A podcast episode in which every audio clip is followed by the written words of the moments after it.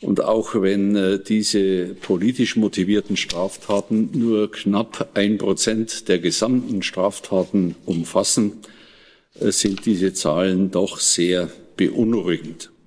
Es gibt äh, klare Verrohungstendenzen in unserem Lande.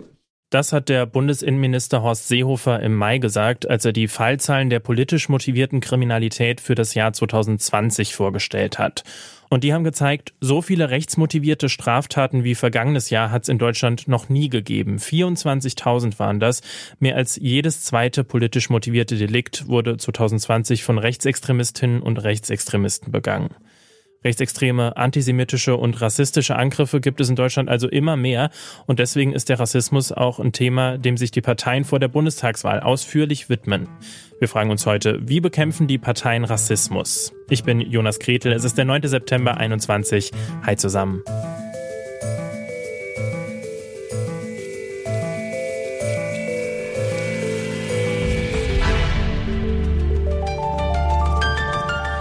Zurück zum Thema.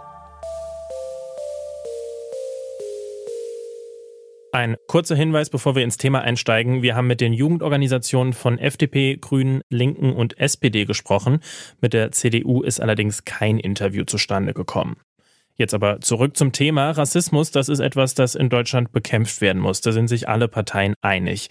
Der Raum, der dem Kampf gegen Rassismus in den einzelnen Wahlprogrammen eingeräumt wird, ist aber unterschiedlich groß.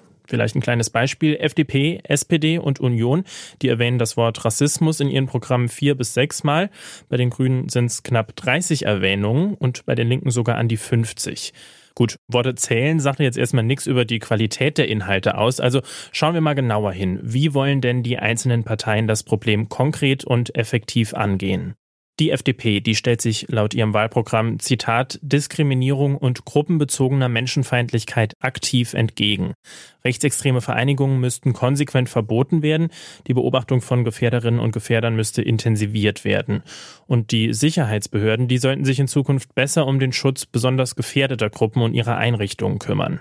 Allerdings müsse man auch genau dort, nämlich bei den Behörden selbst nochmal genauer hinschauen, wenn es um das Thema Rassismus geht. Das sagt der Vorsitzende der jungen Liberalen, Jens Teutrine. Und wenn wir über Rassismus in der Gesellschaft überall sprechen, dann müssen wir auch in den staatlichen Institutionen dafür sorgen, dass die schwarzen Schafe beispielsweise aussortiert werden. Wir haben das äh, ja auch immer wieder mal bei Polizeieinsätzen, ohne dass ich jetzt glaube, dass die ganze Polizei strukturell rassistisch ist. Aber da muss der Staat handlungsfähiger werden und äh, schlagkräftiger. Dafür brauche es eine unabhängige Behörde, die für interne Ermittlungsverfahren bei der Polizei zuständig ist. Das geht übrigens weit über die Forderungen im FDP-Wahlprogramm hinaus. Dort steht nur, dass sich die Partei für einen sogenannten Beirat innere Führung einsetzt, der unter anderem Fehlverhalten von Beamtinnen und Beamten aufklären soll. Kommen wir zur SPD. Die fordert genauso eine unabhängige Beschwerdestelle, wie sie Jens Teutrine gerade erwähnt hat. Und die SPD will auch präventiv handeln und setzt auf mehr Beratung, mehr Fortbildung und gute Arbeitsbedingungen, um rassistischen Denkmustern im Polizeialltag entgegenzuwirken. Außerdem sollen rassistisch motivierte Straftaten konsequenter erfasst und geahndet werden.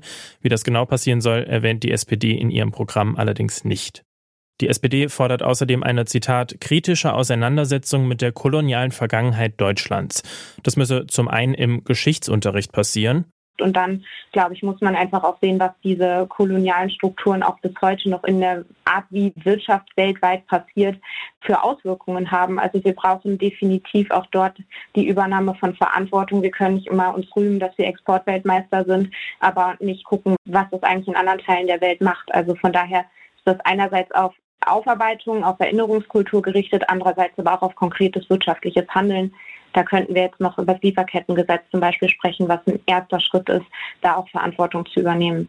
Das sagt Jessica Rosenthal, die Vorsitzende der Jusos.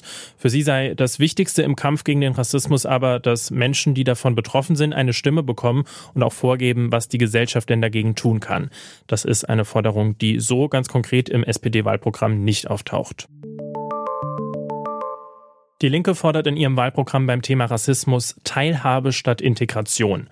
Konkret bedeutet das für die Partei unter anderem, dass die Qualifikationen und Abschlüsse von Nicht-EU-Bürgerinnen und Bürgern in Deutschland besser anerkannt werden sollen, dass Aufenthalts- und Arbeitserlaubnisse unabhängig von der Beschäftigungsdauer und dem Arbeitgeber oder der Arbeitgeberin ausgestellt werden sollen oder dass die sozialen Sicherheiten für Migrantinnen und Migranten nicht eingeschränkt werden dürften.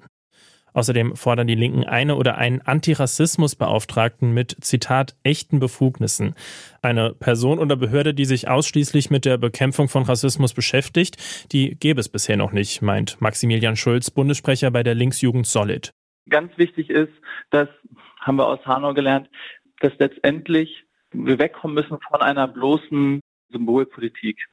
Und zwar, wenn wir jetzt jemanden haben, einen Antirassismusbeauftragten mit echten Befugnissen, dann bedeutet das, dass es eine Zuständigkeit gibt in den Institutionen, welche tatsächlich eben Weichenstellungen bieten kann, also institutionalisierte Hilfs- und Beratungsstrukturen aufzubauen. Na, also letztendlich Beratungsstrukturen so flächendeckend zu installieren, dass erstens die Leute sich nicht alleingelassen fühlen und zweitens, noch viel wichtiger, dass sie nicht alleingelassen werden. Der oder die Antirassismusbeauftragte solle zum Beispiel Entschädigungsleistungen für Betroffene von rassistisch und antisemitisch motivierter Gewalt koordinieren oder zivile Initiativen zur Rassismusbekämpfung fördern. Die Grünen schreiben im Wahlprogramm, dass das Ziel eine rassismuskritische und chancengerechte Einwanderungsgesellschaft ist und sehen dafür vor allem Handlungsbedarf auf Gesetzesebene. Das Gleichbehandlungsgesetz, das wollen sie zum Bundesantidiskriminierungsgesetz weiterentwickeln und gleichzeitig soll die Antidiskriminierungsstelle des Bundes zur obersten Bundesbehörde werden. Neben diesen Maßnahmen sei aber vor allem auch ein Blick auf den Arbeitsmarkt in Deutschland wichtig, sagt der Bundessprecher der Grünen Jugend Georg Kurz. Rassismus äußert sich eben auch dadurch, dass Menschen systematisch abgewertet und ausgebeutet werden. Und dafür braucht es neben eben so Antidiskriminierungsgesetzen, der Bundesbehörde und so weiter auch einfach arbeitsmarktrechtliche Reformen, die beispielsweise sicherstellen, dass kein Mensch mehr unter einer gewissen Lohngrenze arbeitet, dass kein Mensch mehr sozusagen beliebig ausgebeutet werden darf. Das heißt also, ja, Rassismus bekämpfen ist ein sehr umfassendes Projekt, was sich nicht mit einer einzelnen Behörde abschaffen lässt. Die Bedingungen am Arbeitsplatz müssten für Menschen, die von Rassismus betroffen sind, verbessert werden. Und auch die Erhöhung des Mindestlohns auf zunächst 12 Euro sei für die Grünen laut Georg Kurz ein Aspekt antirassistischer Politik. Kommen wir zum Schluss noch zur Union. Die bezeichnet in ihrem Wahlprogramm den Rechtsextremismus als Zitat die größte Bedrohung für unsere offene Gesellschaft. Es müsse neue Spezialeinheiten der Polizei für sogenannte Cold Cases geben, um ungeklärte schwere Straftaten mit möglicherweise rechtsextremistischem Hintergrund auf neue Ermittlungsansätze zu überprüfen. Außerdem wolle man rassistisch motivierte Abwertungen von Gruppen bekämpfen und mit Extremismus berichten, die gesamtgesellschaftlichen Entwicklungen mit Blick auf Rassismus ausleuchten. Inwiefern sich das von der Kriminalstatistik oder Berichten des Verfassungsschutzes abhebt, das wird aber nicht gesagt. Und verglichen mit den anderen Wahlprogrammen von FDP, Grünen, Linken und der SPD sind die Forderungen von CDU und CSU recht dünn. Die Union räumt dem Thema Rassismus in ihrem Programm verhältnismäßig wenig Platz ein. Mit Ihnen sprechen konnten wir über das Thema nicht. Ein Interview mit dem Vorsitzenden der Jungen Union, Tilman Kuban, ist nicht zustande gekommen. Und das war dann auch die vierte Folge hier in unserer Themenwoche zur Bundestagswahl bei Zurück zum Thema. Morgen ist dann auch schon die letzte Folge dran. Dann schauen wir aufs Klima und was die Parteien da so geplant haben. An dieser Folge mitgearbeitet haben Mariainter, Esther Stefan, Ina Lebedjew, Stefan Ziegert, Gina Enslin und Anton Burmeister. Produziert hat die Folge Benjamin Sadani und ich bin Jonas Krete. Sage ciao, bis demnächst. Zurück zum Thema vom Podcast Radio Detektor FM.